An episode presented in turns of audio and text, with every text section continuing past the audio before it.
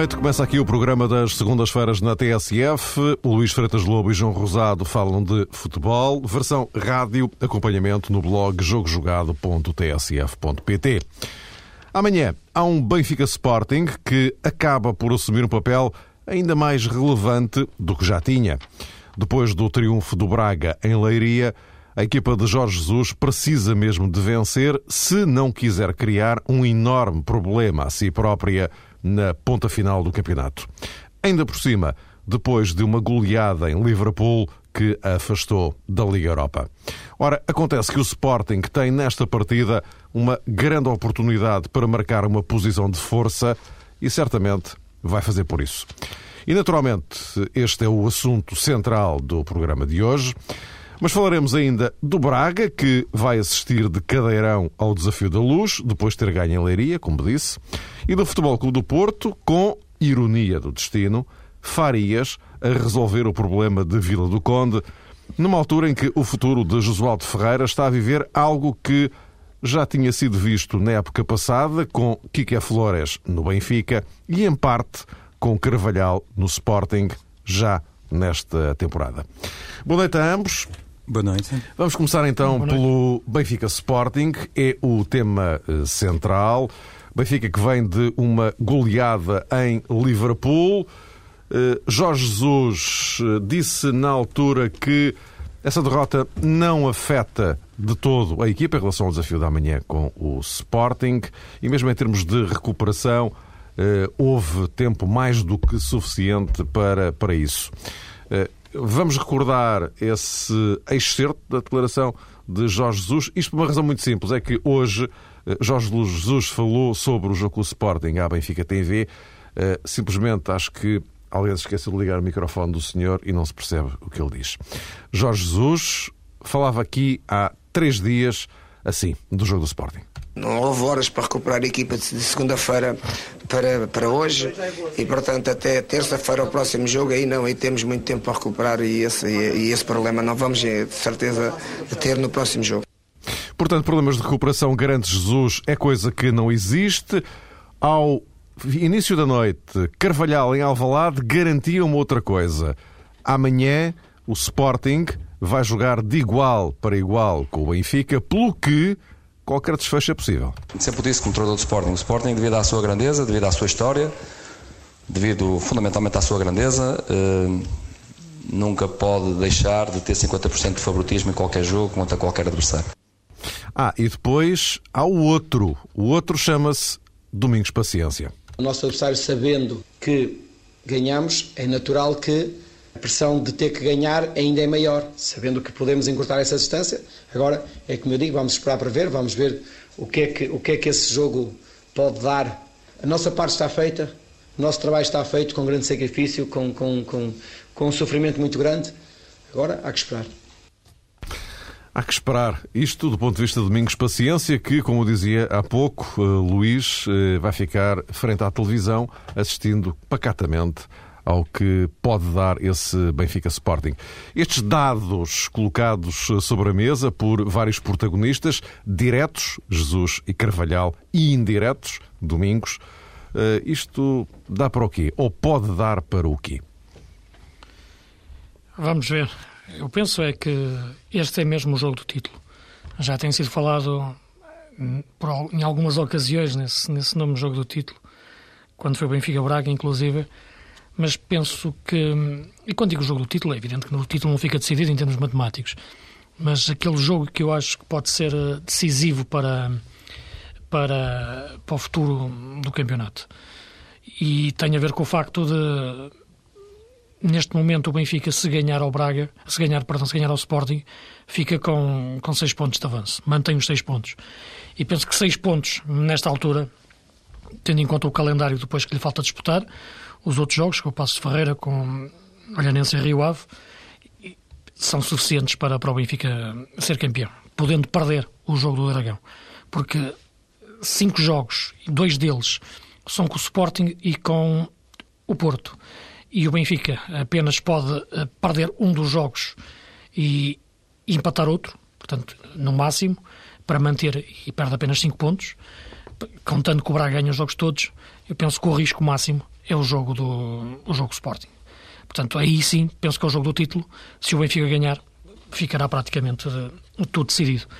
Penso que isto está na cabeça, nas contas mais normais de se fazer, mais naturais de se fazer, por parte de, de, dos, dos, diretores do Benfica, do seu treinador, de, de toda essa massa, a, sua, a sua massa adepta. Agora, o, o que me parece é que do outro lado tem uma equipa que pode ser perigosa uh, pela forma de, de, jogar e pela forma como, como vai encarar um pouco esse jogo. Porque é de facto o jogo à medida do atual Sporting, que é uma equipa que joga já sem grandes preocupações mentais, sem grande ansiedade. O próprio treinador já não tem a pressão de, de preparar cada jogo como, como dele dependesse o, o, seu futuro. E uma equipa assim é, é uma equipa complicada. E a história já, já teve exemplos parecidos. Uh, a história também fala ao ouvido dos jogadores, em termos da rivalidade. Embora a questão tática seja delicada para, para o Sporting neste momento, por não ter o Ismailov, que foi expulso no, no último jogo, e parece-me que é a melhor notícia que o Benfica tem para este jogo, é o Sporting não ter o Ismailov. Não tendo o Ismailov, não tem mais ninguém para ocupar aquela faixa da melhor forma. Acredito que o Sporting vai regressar amanhã à sua, ao sistema em que jogou melhor esta época, ou pelo menos de forma mais consistente, com dois médios recuperadores à frente da defesa e da organização, o Miguel Veloso e o Pedro Mendes e com isso ter a equipa mais completa do ponto de vista defensivo. Certo o que o Jesus diz, do ponto de vista da recuperação, diferente em relação ao, ao jogo com, com o Liverpool, onde o Benfica apenas teve dois dias de recuperação, ao terceiro dia jogou. Aqui tem quatro dias de recuperação, joga ao quinto, e portanto parece-me que a equipa não vai sentir os problemas que sentiu em Liverpool. Nem os problemas táticos, as dúvidas que o Jesus teve para formar a equipa e mexeu na equipa e mudou-a Mudou os laterais, digamos assim, porque quis defender mais. Não quis laterais, quis defesas mesmo nas faixas e por isso pôs o David Luiz. Com isso perdeu, no entanto, a equipa a capacidade para sair a jogar e fazer as tais pequenas sociedades entre os laterais. Di Maria, Fábio Coentrão uh, e Max e Ramírez, um pouco sobre, sobre a direita. Mas, sobretudo, o lado esquerdo foi o lado que, que sentiu mais.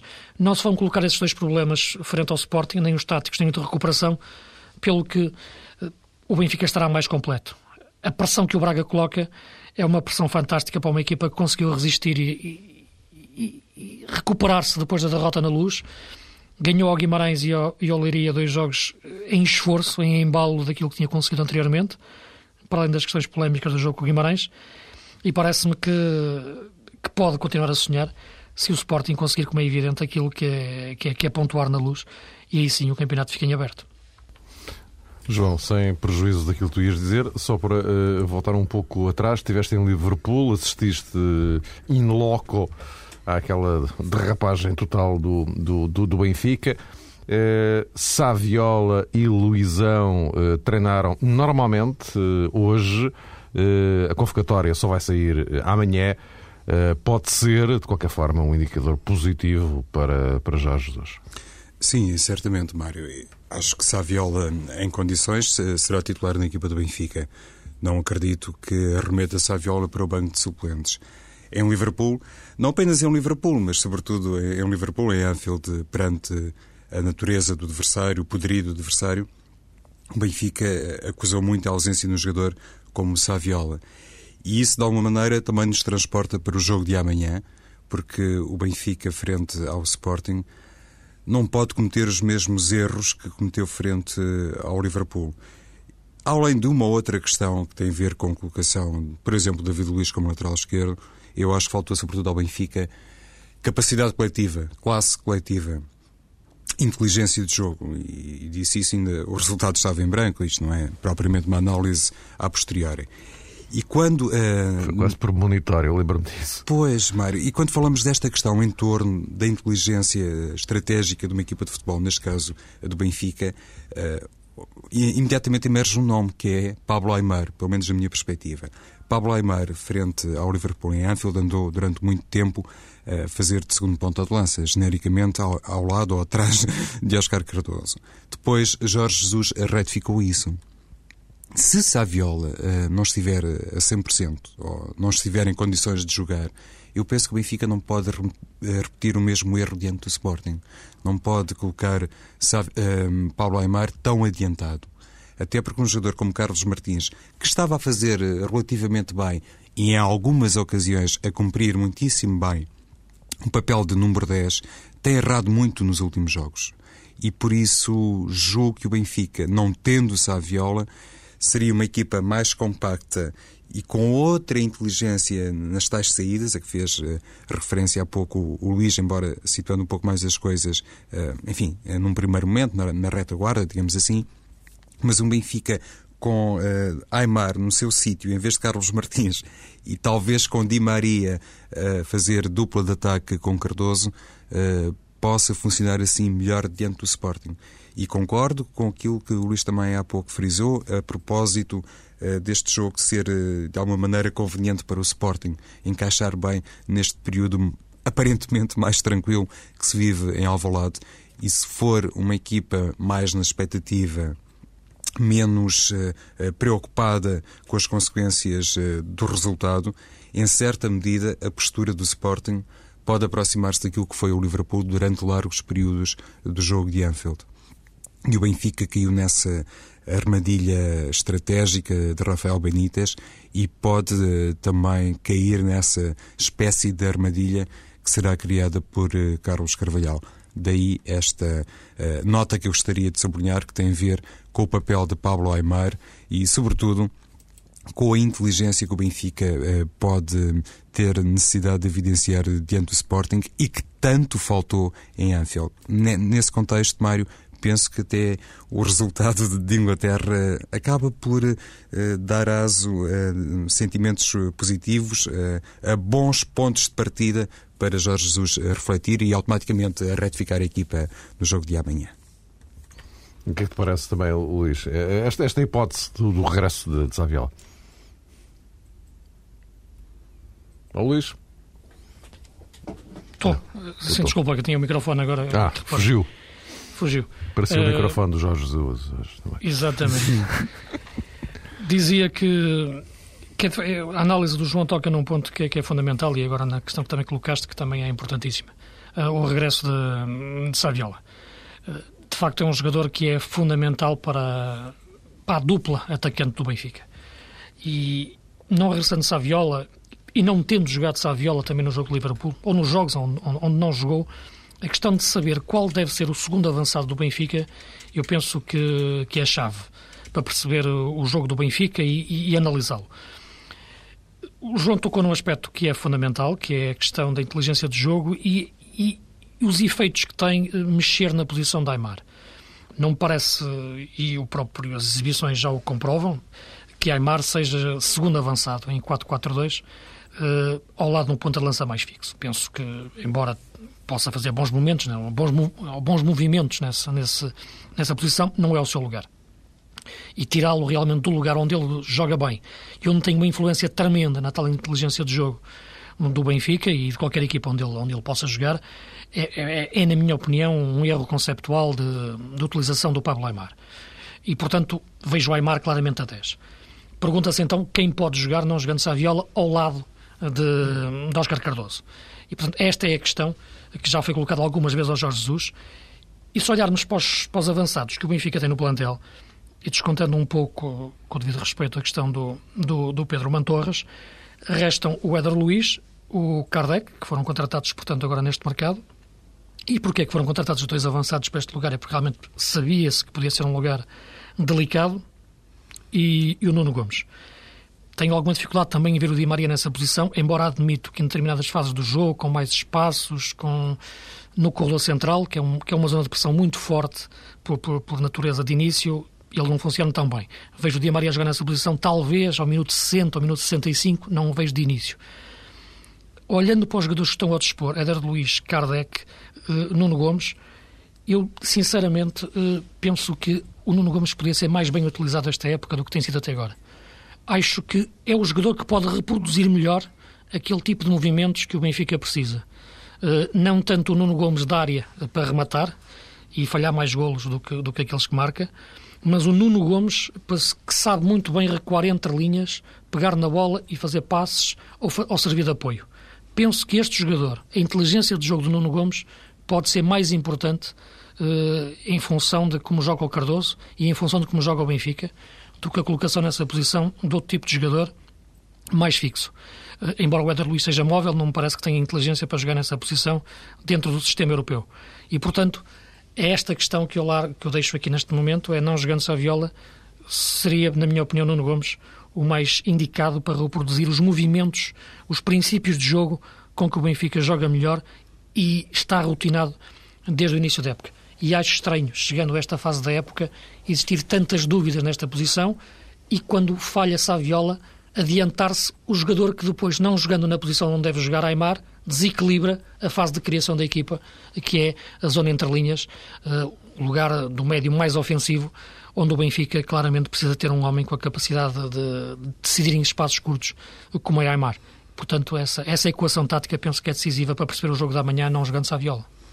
E se calhar, Luís, eh, vale a pena ir um pouco atrás, eh, porque falaste Sim. sobre a possibilidade de o Sporting apresentar uma equipa talvez em 4-2-3-1, fiquei com essa ideia que era isso que Sim, mencionavas. Com, com os dois médios defensivos, o Pedro Mendes e o, e o, e o Miguel Veloso à frente da defesa. Exato. Lá está, também aí se calhar podemos encontrar alguns pontos de contacto com aquilo que fez uh, Rafa Benítez na última quinta-feira diante do, do, Benfica. A questão é saber uh, qual será a, a ideia uh, básica de Carlos Carvalhal para substituir um jogador como Ismailov porque esse 4-2-3-1 pode realmente revelar-se um sistema problemático para o Benfica e Carvalhal, Curiosamente, penso que no jogo frente ao Marítimo até experimentou João Pereira como falso ala ou como ala direito. Na altura, é uma não. É uma possibilidade, não é, Luís? Não tanto em 4-2-3-1, vale a verdade, mas o jogo sim, da luz sim, tem características diferentes. É um jogo muito mais complicado, presume-se, para o Sporting, do que propriamente aquela deslocação eh, aos barreiros por acaso até nem, nem, correu assim muito bem ao Sporting, conforme sabe. Mas uh, dizia eu, com João Pereira, eventualmente no corredor direito, e talvez com Yannick Jaló no corredor esquerdo, o Sporting fica ali com dois jogadores muito eh, explosivos que podem causar problemas ao Benfica. E digamos que essa colocação de Jaló no, no, lado esquerdo encaixa muito na titularidade de Ruben Amorim, porque todos nós creio que vamos partir do princípio, ou estamos a partir do princípio, que hum, Jorge Jesus vai utilizar Ruben Amorim como lateral direito, uma vez que não tem uh, Maxi Pereira. Nesse sentido, o Sporting pode ser realmente uma equipa uh, muito perspicaz, muito traiçoeira para o Benfica e pode simultaneamente resolver uma questão que, no fundo, se centra nisto. Uh, Matias Fernandes, sendo um jogador exímio do ponto de vista técnico, uh, parece realmente não ter a dinâmica suficiente para ser uma solução interessante em, em jogos tão importantes como é necessariamente este para o Sporting, frente a, a, um rival de peso, como é o caso do Benfica. E, e só para concluir este aspecto, uh, Mário e Luís, o, o Sporting com o Edson uh, no ataque, sozinho, é uma equipa que se sente confortável o Edson, mesmo sem salário, mesmo sem postiga e por aí fora, eh, normalmente causa muitos problemas aos defesas do Benfica. Por Sim, isso, eu, o tal 4-2-3-1 faz sentido, Luís. Não, era só para dizer isto, também concordo com essa análise em torno sim, de um meio campo mais compacto. Deixa-me só pegar num aspecto que estavas a referir. Eh, duas questões rápidas. A questão do, do Liatsan sozinho, aparentemente sozinho, de, no ponto de vista de, de, início de jogo. Eu acho que a entrada do Djaló, a subida de forma do Djaló, pode dar a companhia que o Lietzen não tem de início olhando para o sistema. Que seria mais natural se olharmos para, para um Saviola, perdão, para, um, para, um, para a questão de um 4-4-2 ou olharmos para um Saleiro. E, portanto, mesmo em 4-2-3-1, a capacidade que o Djaló tem fazer diagonais, tanto ser o, ir à linha, quase como fosse um extremo, como ir para dentro e se aproximar do ponta de lança, é muito, muito importante.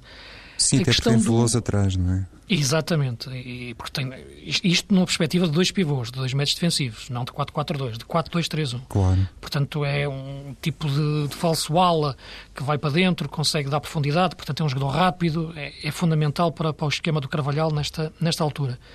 Outra questão tem a ver, como tu referiste, do Matias Fernandes, que desapareceu da equipa. E desapareceu da equipa porque eu acho por efeito Moutinho. Porque o Carvalhal eh, chegou à conclusão, analisou a sua ideia, e não vê o Moutinho como o Paulo Bento via, capaz de jogar eh, na, na, nos flancos, atrás, à frente, ao lado. Eh, ou melhor, capaz é, agora não o vê é como a sua melhor posição ou, ou, ou não o vê como útil mudar, mudar tanto o lugar do João Moutinho. E, portanto, o Moutinho joga sempre no corredor central com o Carvalhal. Eh, porque numa, em condições normais até se poderia equacionar o Moutinho encostar num dos flancos e o Matias Fernandes no, no meio. E, portanto, a solução seria um pouco equilibrada, não, não, não havendo o, o Ismailov. Mas com Carvalhal já se percebeu que isso não acontece. É pena porque eu acho que Portugal ainda não viu o excelente jogador que é o Matias Fernandes. Mas, de facto, concordo que também é um jogador que só pode jogar no centro. Pelo que, neste momento, Matias Fernandes e João Moutinho não podem jogar na mesma equipa, são, são, são incompatíveis. E olhando esta, esta situação, deixamos de ver um bom jogador em campo, que é o Matias Fernandes, mas isso são, são resultados do facto de um plantel ter, ter sido feito por um treinador e agora estar a ser utilizado por outro. E, e, já agora, a propósito da questão do, do Yannick Jaló e também do, do, Miguel Veloso, eventualmente para compensar mais uma ou outra iniciativa em diagonal, digamos assim, o, o papel do Miguel Veloso pode ser, eu diria até triplamente importante porque Grimi, uh, jogando como lateral esquerdo na equipa do Sporting, não é um jogador que dê assim tantas garantias e, e às vezes dá jeito de ter ali situações de dois contra um. Ora bem, vamos aguardar para ver o que é que dá o Benfica Sporting de uh, amanhã, uh, com os uh, bracarenses claramente a torcerem pelos leões. Parece-me, enfim, mais ou menos uma, uma, uma, evidência. Mas o Papa Domingos Paciência também a seguir ao Jogo de Leiria não, não escondeu que, enfim, se quiséssemos encarar a questão por essa perspectiva, não seria má ideia para, eh, para o Braga. Vamos então aguardar pelo, pelo desfecho do Derby da Luz, eh, sublinhado pelos comentadores do jogo jogado como o jogo do título, ou, se quisermos, um jogo com uma influência muitíssimo relevante na decisão do, do título. Virar de página para o uh, Futebol Clube do Porto, ganhou 1-0 ao uh, Rio Ave. Uh, enfim, há aqui do, dois dados importantes. um tem a ver com o facto de Farias ter resolvido o jogo. Farias que, convém não esquecer, por duas vezes nestes últimos meses, enfim, muito recentemente, por duas vezes Esteve quase fora do Futebol Clube do Porto. Das duas acabou por ficar, ainda que por circunstâncias diferentes, mas eh, ficou. E acabou por ser o Coelho eh, retirado da cartola pelo, eh, pelo Josualdo Ferreira quando chegou à conclusão que aquilo só com uh, Hulk, Falcão, uh, Farias, com este trio, é que poderia uh, resolver aquela embrulhada em que o Porto estava, estava metido. Uh, Luís, eu, eu, eu, gostaria de colocar, por um lado, esta questão do, do, do Farias, uh, não deixa de ser, insisto, algo irónico que tenha sido ele, uma vez mais, isto não é inédito, a resolver problemas ao Porto. Mas uhum. há aqui uma outra questão uh, de que eu referi no início do programa, que é a do Josualdo Ferreira. Uh, quase se diria que o Josualdo está a passar por uma, uma situação semelhante à de Kike Flores o ano passado no Benfica, ou seja, mais um ano de contrato mas uh, começando a serem cada vez mais firmes os contornos uh, de uma não continuidade. Uh, e insistentemente os jornalistas têm perguntado então o seu futuro, e ele disse sobre o seu futuro não falo. como, é que, como é que se explica este modus vivendi muito particular que, do técnico do Porto nesta altura? Sim, duas questões. A questão do Farias é um jogador que deu a sensação, depois do, do mercado de, de, de, janeiro, que a estrutura do Porto não tenha ficado muito satisfeito com ele na questão do negócio que, que sem sucesso do, do Kleber, Kleber, onde ele estaria envolvido eventualmente numa saída para, para o Cruzeiro. E de facto, o desaparecimento do, do Farias, embora tivesse também uma questão física que foi, foi passada para o exterior, pelo menos, mas o desaparecimento do Farias de, dos convocados ou, de, ou, ou, ou, como solução para a equipa do Porto foi no mínimo estranha. E foi no mínimo estranha porque olhamos para a época passada e, e vemos como o professor Oswaldo Ferreira o utilizou muito bem uh, a partir dessa altura da época, quando percebeu verdadeiramente a sua utilidade, depois do Porto ter empatado em casa 0-0 contra o Ofensa e com o Marítimo, ele percebeu a utilidade de um homem de área uh, puro, como é o Farias. Uh, e, aliás, viu-se em Vila do Conde e o próprio José Ferreira já, já teve uma declaração a dizer que é dos melhores avançados que ele já treinou na vida a jogar dentro da área. Pelo que, de facto, é um jogador que me parece ter um estilo muito peculiar, eh, tem uma melhor relação com o golo do que com o jogo em si, move-se muito bem daquela caixinha que é a grande área e parece-me que, que, não terá sido muito bem explicado, nem teria que ser, como é evidente, para fora, mas pareceu que o, o, o Farias não ter jogado tanto uh, não tinha a ver com questões tão desportivas, mas talvez com questões mais, mais internas. Pelo menos foi como pareceu, porque desportivamente não encontro nenhuma razão para o Farias não, não ter jogado. Uh, quanto à questão do Josualdo, a questão com o que eu compreendo Peraí, já, agora, que agora, antes, antes dos votos, agora pedi ao, ao, João para também sim, sim. aproveitar para descascar, passa a expressão. É, é um pouco tudo isto. Esta questão faria. Porque realmente só, só em 4-4-2 eh, será possível eh, conciliar os dois, juntos, sim, sim. os dois juntos, não é, Luís? Lá está. Sim, como a época passada acontecia. Precisamente. Uh, Jesualdo Ferreira, como se sabe, é um treinador que há muito tempo defende princípios um pouco diferentes, ou um sistema... A época passada, desculpa, não com o Falcão, com o Lisandro, claro. Pois, não estava o Falcão. Mas uh, o outro nove, digamos assim. O, o Jesualdo Ferreira, o professor Jesualdo Ferreira, uh, normalmente gosta de jogar em 4-3-3. E, e, esta questão uh, que foi lançada pelo Mário Fernando, que tem a ver com a continuidade de Jesualdo Ferreira, ou não, presume-se que ele irá sair no final da temporada, provavelmente também o influencia neste momento, porque não estou a ver, sinceramente, Jesualdo a mudar muitas coisas se não estivesse de saída do Futebol do Porto. Eu bem sei que é um clube de topo, é um tetracampeão nacional. Eh, muitas vezes os treinadores são obrigados a abdicar de determinadas eh, coisas em prol da equipa e em prol do sucesso, ou até mesmo do sucesso relativo, porque uh, imagina-se que o Futebol do Porto não será campeão nacional esta temporada. Mas acho que está Pinta mais. Costa, Pinta Costa já assumiu isso. Pois. Uh... Já oficializou que o Porto não vai ser campeão e, portanto, aqui o objetivo é o outro. Já, já se sente mais confortável Josualdo Ferreira em utilizar o 4-4-2 sem pensar tanto nas incidências e, e no, no, trabalho uh, projetável para 2010-2011, porque a continuidade, a continuidade no futebol do Porto penso que não será de facto uh, real uh, na próxima temporada. Mas a questão Farias tem muito a ver com isso. O que é certo é que é um suplente que dá muito jeito e eu imagino o que pensariam quer Jorge Jesus, quer Carlos Carvalhal, se tivessem à sua disposição uma arma secreta deste calibre. E o Josual diz tudo, Luís? Ia referir eh, na sequência da, da questão que colocaste e traçaste um, um ponto de comparação com, com o que é a época passada. Eu penso que tem alguns pontos de contacto do ponto de vista da, da duração do contrato e e dar-se a entender que, que, que, a opção da direção se, se vai, vai, num sentido diferente. Agora, o que me parece, sinceramente, e época passada por esta altura também se discutia se, se Josualdo ia continuar ou não, embora naquela altura terminasse o contrato. E, e nessa altura disse-o aqui uma vez ou duas, quando me perguntava, lembro-me ter referido isso, que até faria sentido a ficar, que fosse por dois anos, Naquela altura entendia que era uma equipa que estava num, num, num processo de, de, ciclo, de evolução, não de fim de ciclo. Uh, depois houve vendas de jogadores que comprometeram um pouco essa, essa ideia, de refazer novamente uma equipa, e é isso que o Joel está a fazer, pelo que me parece que está exatamente no meio de um trabalho. E, e muito sinceramente, o Porto ganhou quatro campeonatos, três com o Josualdo, não ganhar o quinto consecutivo não é drama nenhum, e portanto não consegui encontrar nenhuma explicação desportiva sinceramente, para se equacionar uh, a não continuidade de, Josualdo Ferreira.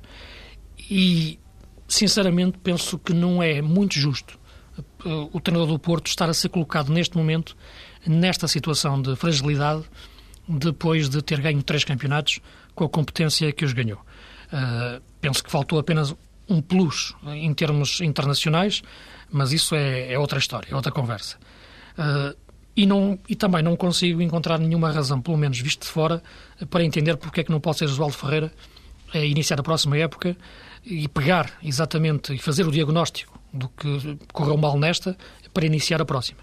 Portanto, eh, e também acaba por ser um pouco estranho, em, em face de todo este contexto, ouvir o Presidente do Porto elogiar o treinador do Benfica como um dos fatores de, que contribuiu decisivamente para este ano o Benfica ser uma equipa, a melhor equipa. Uh, é verdade, sem dúvida nenhuma, isso não há dúvida que as opções de Jesus são superiores às opções de Kike, mas dizê-lo no momento de fragilidade do treinador do Porto e dizendo ao mesmo tempo que a sua continuidade será discutida numa altura mais à frente. Apropriada. Uh, o fragiliza um pouco. Porque uma coisa é dizê-lo quando se percebe que ele vai continuar, como a época passada. Uma coisa, outra coisa é dizê-lo quando se percebe que ele não vai continuar. Uh, e acho que o professor João Ferreira, pelo que fez já no Porto, talvez nesta altura merecesse um, tra um tratamento com, com um pouco mais de, de cuidado. A sua competência, a sua, a sua forma de, e a forma como defendeu o Porto.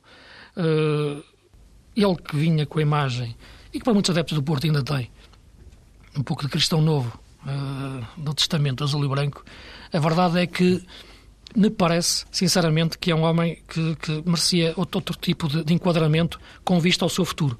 Todos os dias nos jornais temos visto aparecer nomes para treinar o Porto na próxima época e parece-me que por que não equacionar da mesma forma ou encarar da mesma forma a continuidade de de Ferreira, independentemente de ser legítimo, como é evidente, a direção do Porto entender que a solução seja outra. Mas eh, tudo isto não parece ser eh, enquadrar-se devidamente naquilo que deve ser a análise da competência das qualidades do professor de Ferreira, ficando ou não, decidindo-se ou não pela sua continuidade no Porto na próxima época. Mas lá está, Luís, aí também eh, Pinta Costa tem grande responsabilidade claro. nessa entrevista que deu à, e foi à referi, exatamente, foi isso. Correto, iria sublinhar isso, porque ele não foi taxativo, não disse como diria noutros tempos, eh, de Jorge Nuno Pinta Costa, que José de Ferreira estaria de pedra e cal eh, no Futebol do Porto. E isso dá aso à tal eh, especulação, provavelmente também provoca ali momentos de turbulência, porque a é equipa... Deixa-me só frisar este ponto, que eu não sei se foi, foi, foi, foi claro neste ponto. É que não dizê-lo numa altura em que o treinador está forte é algo natural na estrutura do Porto. Agora, não dizê-lo numa altura em que o treinador está frágil é que não é natural. Exatamente. Temos visto, não é? E é, isso é que me pareceu... Essa é a grande diferença para outros Exatamente. anos, inclusive olhando Exatamente. para a conduta eh, pessoal de Jorge Nuno Pinta Costa, o presidente do, do Futebol Clube do Porto. E, naturalmente, aí se podem encaixar outros nomes para assumir o comando da equipa na próxima temporada.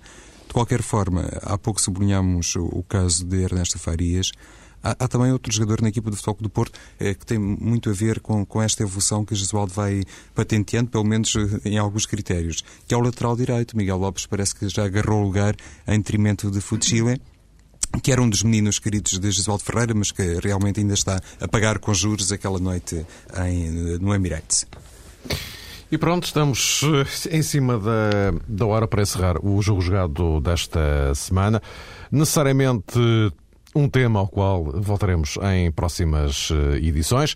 Gostava apenas de recordar que na próxima semana temos, na segunda-feira à noite, o Sporting Vitória de Setúbal, o que significa que, uma vez mais, e sempre que isso sucede, como temos futebol na TSF para ouvir nas segundas-feiras à noite, o jogo jogado salta para as seis da tarde, horário excepcional, seis da tarde na próxima segunda-feira, já para falarmos, eh, obviamente, das eh, consequências do Benfica Sporting da manhã, mas mais do que isso, das consequências da jornada do fim de semana, porque daqui até à próxima segunda-feira muita coisa vai correr no Campeonato Português e quem sabe se com definições muito vincadas para o futuro. Até para a semana.